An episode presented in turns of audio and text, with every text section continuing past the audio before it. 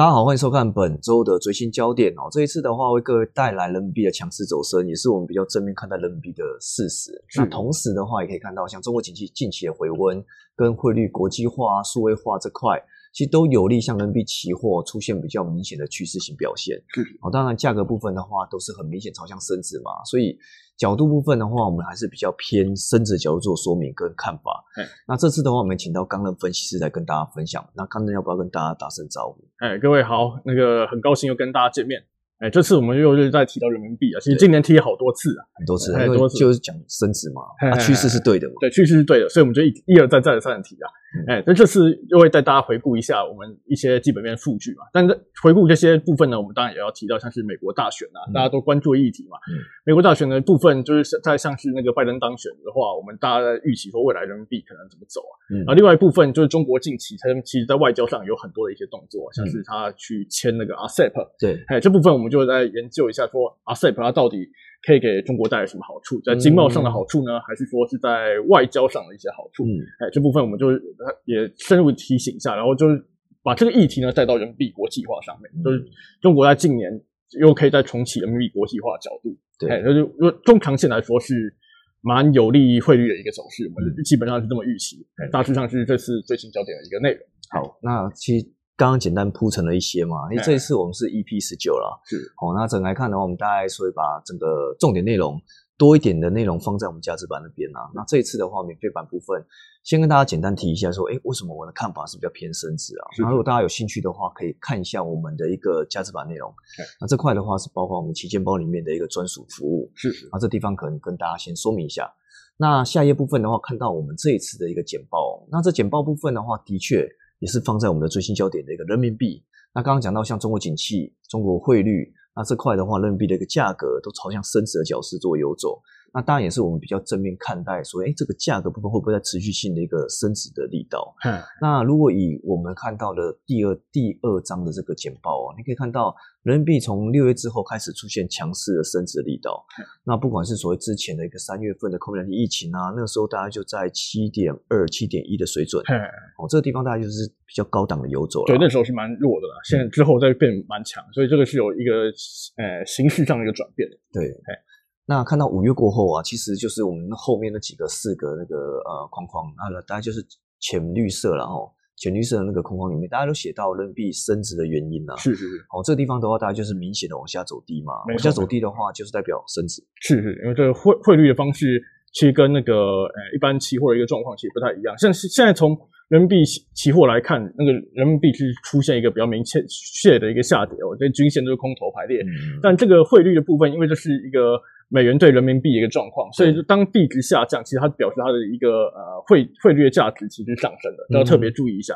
哎，五月过后的话，因为国安法的问题嘛，哈，而且中美又开始有一些争论出来，嗯，那开始现阶段的话又出现比较人民币升值的情况。那再来看到七月后，其实在一个呃正金比率的调整啊，或者说九月后的一个中美利差，是哦，这地方的话都是有利人民币的一个呼应。那同时的话，现在人民币的价格大概会在哪边？那基本上是在六点五五的一个附附附近啊，近期是比较震荡一点的，但那现在的状况还是偏强，因为目前目前没有看弱人民币的理由啦。嗯，那从现行来看，你也没办法看弱它。对了，对了，这基本上是没有，现在比较弱一点，只是说现在月底啊，刚好购汇的一个那个需求相对比较高，然后市场也在观望下一个利利多的一个点在哪里。嗯，哎，好，那另外部分的话，我们大家解释一下，说，哎，人民币后市的话，我们认为还是稳健。偏升值的角度，那这升值部分的话，其实有几个原因哦，跟大家分享。那第一个原因，大家就是美国总统大选的落幕，是是。哦，这个落幕的话，很有机会是拜登出现下一任的一个呃总统总统的人，几乎笃定了，几乎笃定，几乎笃定。所以美中冲突的部分的话，应该可以有机会做一个慢慢的一个缓解。暂至少暂时可见的未来是会缓解。对，那可能这是我们看到人民币的第一个利多。对对，这是相其实算是相当的利多了。那第二个利多的话，就放在像 COVID-19 疫情，欧美是发酵的，是是，但是。中国部分的话是相对比较平稳，那尤其是在所谓的资金面，其实是偏好中国的立场。嗯，对。那第三个利多的话，放在像中国基本面有成，是哦，这个地方可能是在 PMI 啊，在所谓出口数字啊、工业生产啊、城镇消费啊、城镇电力等等布置，这块的话，其实都是对人民币好像是比较正面的利多跟支持。是哦，所以当我们整理三个利多，有利有利于向人民币升值的一个动作。那再来的话，看到像人民币的后市这块的影响因素，有关于 RCEP 这块的话，其实我们可以说明一下。是，呃，这部分其实就是看到我们认为 RCEP 的一个签署呢，其实是中国外交还有那个呃政经地位的一个提升的。嗯，对，它就利用这个方式去削削减它跟呃东亚各国之间的一个贸易壁垒啊。嗯，哎，所以这个其实是蛮有蛮具有代表性的。如果是在后面的话部分的话，我们可以有比较深度的一个说明。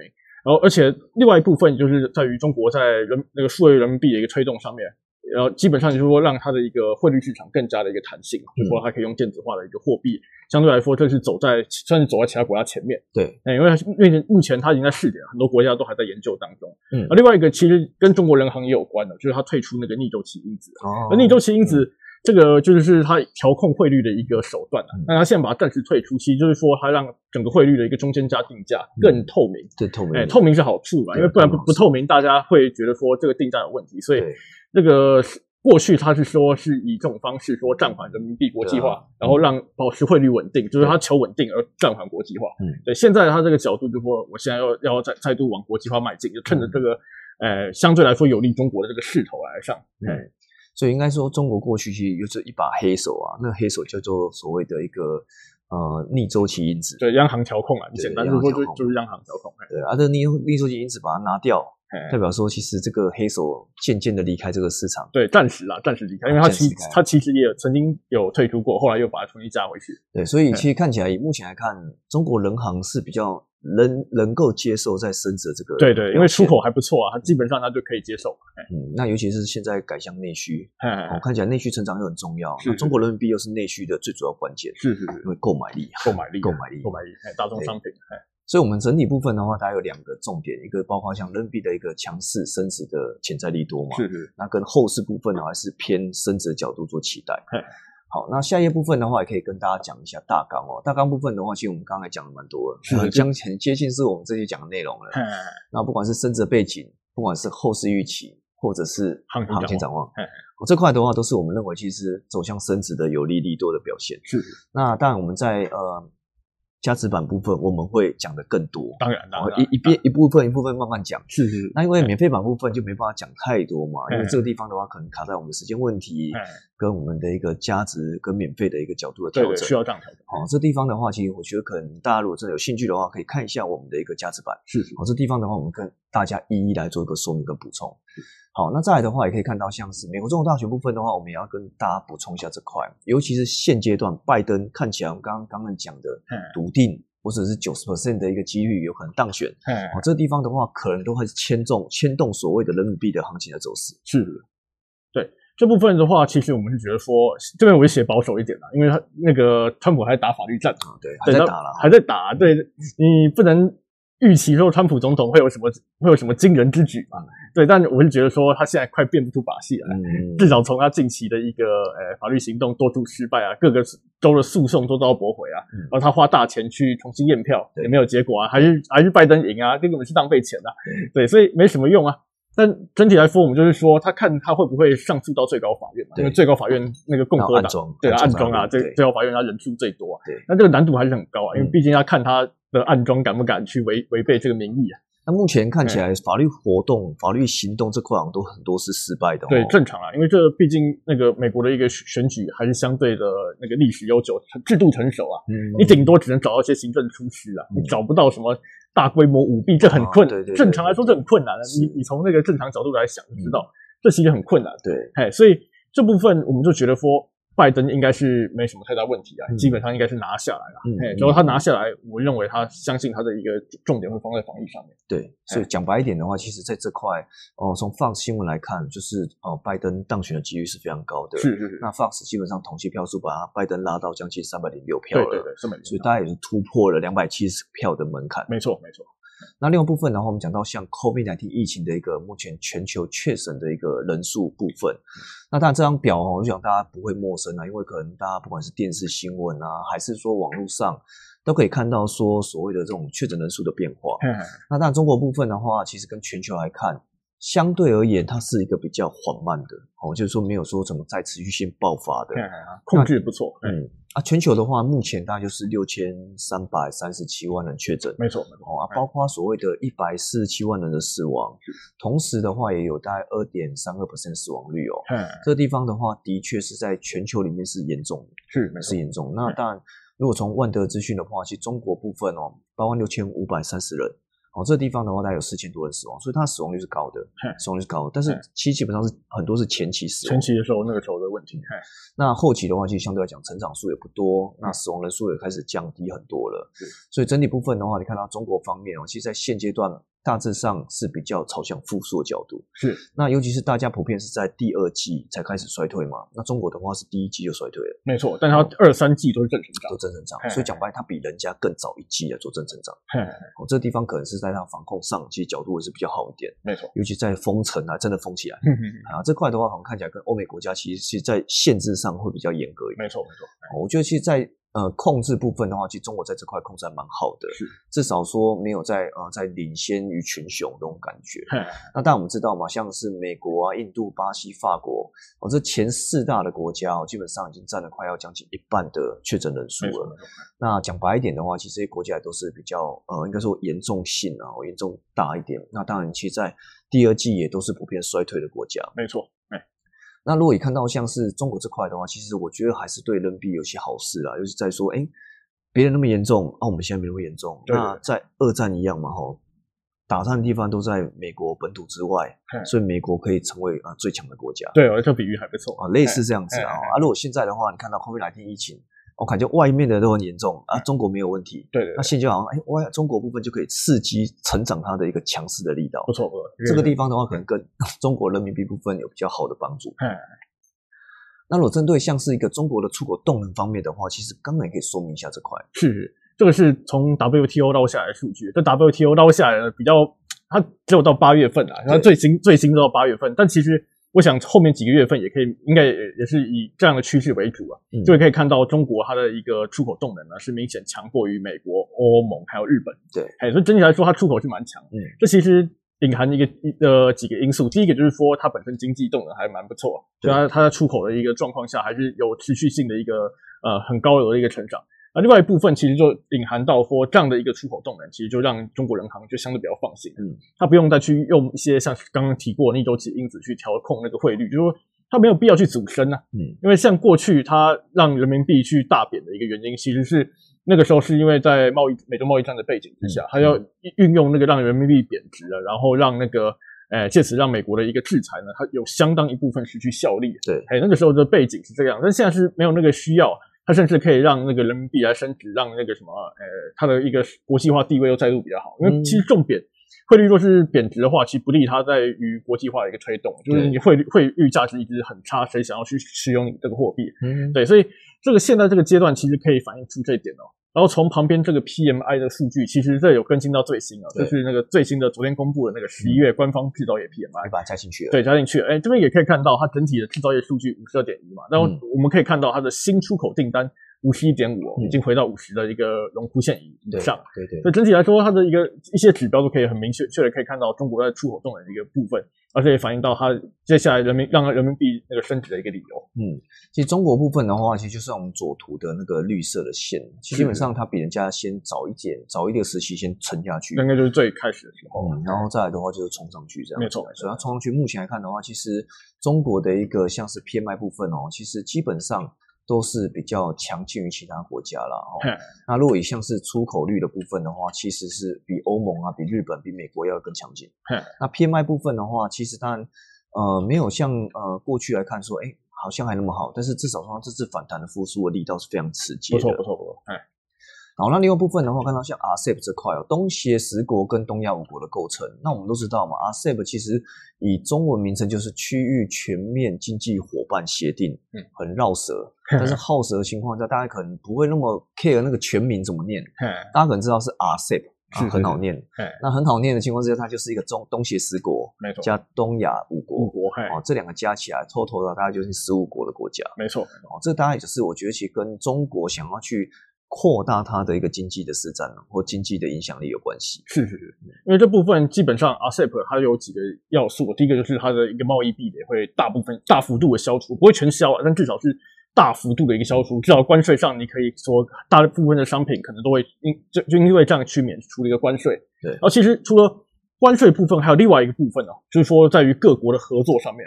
哎，就是之前我们那个经济部长那个王美花不是说嘛，说那个 RCEP 对台湾影响没有很高。嗯，对，然后其实他这个讲其实是有所本的，因为我们台湾对东协这些国家的一些出口很多，其实我们商品也都已经降税，对，已经降税。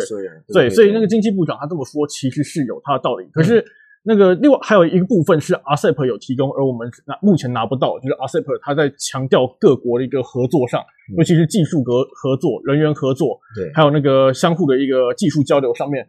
这部分是那个 RCEP，就它本身就专属专属的一个一个相互合作互助的一个协定。嗯，所以所以这部分，因为它中国其实在这个成员国中算强，所以如果你不看那个科技的话，就看单看 GDP，它应该是最高。最高最高对，所以它其实有很大的能力去主导这个 RCEP，然后它甚至有没有没有说有机会去把一些高技术的一些东西，趁势把吸吸纳到他自己国家来，都都是有可能的。哎，所以讲对对，所以这 RCEP 其实。在地位上算是说有相当呃一一定程度去注意中国，还有未来的它的一个国际地位发展，当然也是连带是对人民币是有利的。哦，对，这算是对有利人民币价格升值的表现。对，长期来看，长期来看可以这么说。好，那再来的话，看到像人行政策这块，人行政策基本上是宽松相对节制。嗯，好，宽松相对节制的意思代表什么？代表说它还是放在宽松，但是比 ECB 比 Fed。哦，这个角度而言，他们是比较没那么宽松，嗯，所以讲白一点，它是比较有利向人民币升值的动作。是，那同时的话，我们看到像是目前的一个 LPR，就是一年期的这个利率部分哦，其实人行方面的话是维持在三点八五 percent 的水准，哦，这地方的话是连续七个月是一个利率不变。那当然，其实，在 Fed 的部分降息过后也是很久没变的啦，只是说还是会在低档。但是因为 Fed 的利率是维持在零到零点二 percent 嘛，趋趋趋近于零，然后趋近于零嘛。那你如果看到像是 LPR 的话，其实都有三到四帕水准。对，那就是容易吸引资金回回流啊。所以这地方的话也是是哦，应该说大家可能会觉得说，哎，可能人民币之所以强势的原因。可能是比较利益法则，中美利差，中美利差，利差部分，这个部分。那那么大的情况之下，你当然会放在人民币嘛，不会放在美元嘛。是是是。那美元部分的话，在前几个交易日跌破九十二点之后，你现在还是很低迷嘛？还很还是很低迷。短线看不到大幅反弹的机会。其实，当然同样，我们看到我们第一张图也是讲到说，哎，人民币这种下探的情况，我们也看不到它反弹的感觉啊。感觉这样子，对，就感觉就是，哎，好像都是一样疲弱嘛。但是疲弱的话，人民币的角度是升值的疲弱，对，没错，没错，没错。好，这块的话其实跟提供给大家做参考啦，因为基本上的话，其实中国人行的角度是放在宽松的，是，但是宽松的情况之下是没有像人家那么宽松，所以比较而言，它是具有升值的机会，是是。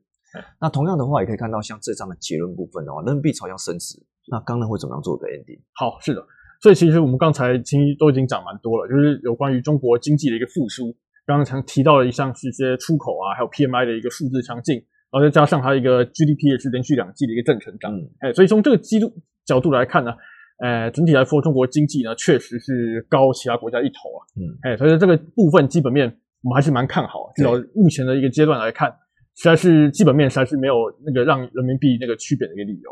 然后另外一部分就是从更长远的角度来看，哎，国际化其实是蛮长远的路哦，从八一会改走到现在，其实是跌跌撞撞，好不容易到现在这个阶段。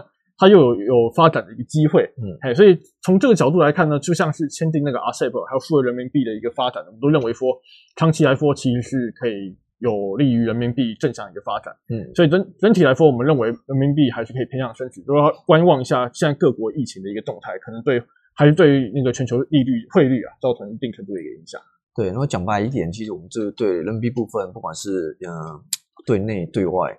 看起来而言，其实都是有利人民币升值的呼应啊。是是是，对啊，因为这块的话，其实跟国际化啊、经济复苏啊，跟所谓的中国部分的话，其实是还是有一些很大的本钱存在啦。是是，这块的话，对人民币的一个走势是比较倾向升值。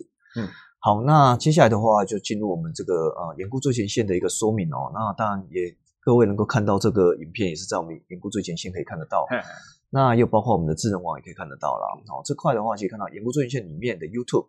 那当然可以请大家哦，手机拿起来扫一扫，啊进去之后呢，帮我们按赞、订阅跟分享。嗯那里面有包括我们这次的主题最新焦点，也有包括名家开讲，更有包括记录导航。啊，哦，那有包括像是你可以写 R、写 Python、写城市的投资人的话，都可以看一下。简单的部分做策略上手，那也帮大家能够更进入期货交易的这个领域。